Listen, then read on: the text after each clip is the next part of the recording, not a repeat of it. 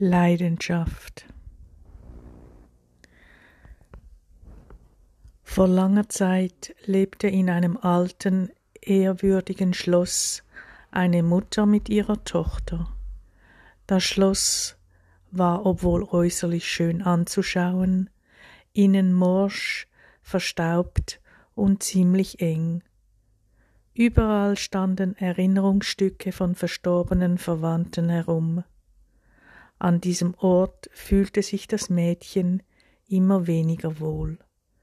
Es sehnte sich nach dem prächtigen, großen, verwilderten Schlossgarten, wo Obst und Nussbäume standen, wilde Rosen ihren betörenden Duft verströmten, Bienen summten und schwarz glänzende Brombeeren von den Stauden hingen. Die Mutter jedoch erlaubte dem Mädchen nicht mehr, sich aus dem Schloss zu entfernen. Sie sorgte sich sehr um die Tochter, die so zart, anmutig und schön heranwuchs. Zu jener Zeit strichen Zigeuner durchs Land und verführten Mädchen, die dann mit ihnen weiterzogen und in den Dörfern tanzten. Die Mutter versteckte das Mädchen, Sie schnitt ihr das seidige, goldene Haar kurz ab und kleidete sie möglichst einfach, damit das Mädchen ja nicht auffiel. Einmal hielt es das Mädchen im Schloss nicht mehr aus, obwohl sie sonst so folgsam und artig war, zog es sie hinaus in den wilden Garten, angezogen von einem wunderbaren Gesang und einem Trommelschlagen. Am Rande des Gartens, wo der Wald begann, saß ein alter Zigeuner, der eine wundersame Weise sang, die das Herz des Mädchens berührte. Das Mädchen tanzte versunken dazu ihren Seelentanz, und sie fühlte eine besondere Kraft in ihren Kö und sie fühlte eine besondere Kraft, die ihren Körper durchströmte. Der Zigeuner nimmt sie nun an die Hand und führt sie zu einer Lichtung. Oh, plötzlich ist der Zeugzigeuner verschwunden, und vor ihr steht ein wildes Pferd. Nähere dich langsam dem scheuen, aber neugierigen Tier. Sobald es nun zulässt, dass du es berührst, streichle sanft seine Nüstern. Berühre auch sein seidiges Fell. Geh immer näher hin. Umarme das Pferd und fühle das Vertrauen und die Wildheit, das das Pferd ausstrahlt.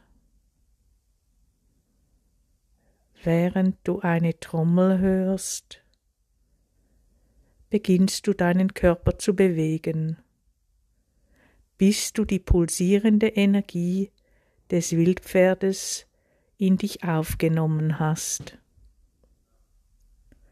Während du tanzt, schwindet die Enge im Herzen, es breitet sich eine Wärme im Körper aus, und auch ein großes Verständnis für die strenge Mutter, die dich schützen wollte. Bleibe ganz in der pulsierenden Lebensenergie deines wilden Pferdes und verankere dieses Erlebnis auf eine ganz besondere Weise.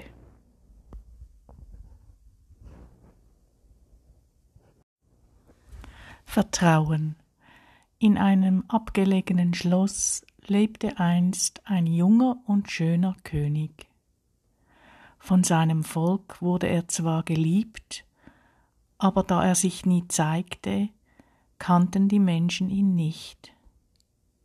Hingegen waren der Schauspieler und der Bettler, die in einem verborgenen Winkel im Schloss lebten, beim Volk sehr berüchtigt.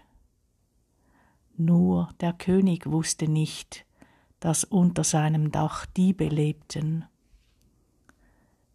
Der Bettler war stets übermäßig unterwürfig, wenn er nach Liebe bettelte, und der Schauspieler galt als jovial und hintertrieben, wenn es darum ging, den König beim Volk zu vertreten, und dies tat er ohne Gutheißen und Wissen des Königs gerne und oft. Der König arbeitete zwar hart an den gütigen Gesetzen für das Volk, aber von den Dieben wurde alles verdreht oder falsch übermittelt.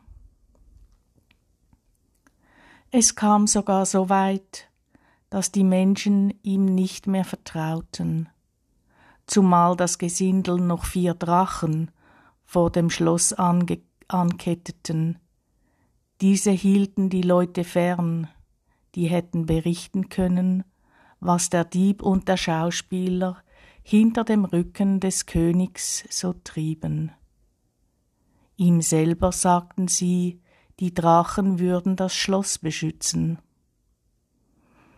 Eine lange und dunkle Zeit begann. Der König wurde trauriger und seine Kräfte ließen nach. Dies beobachtete sorgenvoll der kleine Schlosshund Fidel, der auch das Geheimnis kannte. Sofort machte er sich auf den Weg, den Bruder des Königs aufzuspüren. Der Bruder war ein wilder, starker und freier Pirat, der es sich zum Ziel machte, verlorene Schätze zu suchen und sie den Eigentümern zurückzubringen. Er wurde von den Menschen des Landes sehr geliebt, da sich ja so viele Diebe herumtrieben. Kaum gefunden, kehrten Fidel und der Bruder flugs zusammen zum Schloss zurück, wo schon die vier Drachen vor Wut Feuer spien und an den Ketten zerrten. Ein wüster Kampf entfachte sich, und erst als der Bruder die Namen der Drachen rief, Selbstliebe, Bescheidenheit, Geduld, Zuversicht, ließen sich diese besänftigen und gaben den Weg zum König frei. Die Brüder lagen sich in den Armen, und endlich konnte der König seinen verlorenen Schatz, den der Pirat ihm zurückbrachte, annehmen. Es war das Vertrauen ins Meer und ins Leben. Verstohlen schlichen sich da die Diebe aus dem Schloss, und es wurde ein großes Fest gefeiert mit dem ganzen Volk. Fidel und der Pirat zwinkerten sich zu und waren stolz auf ihre Leistung.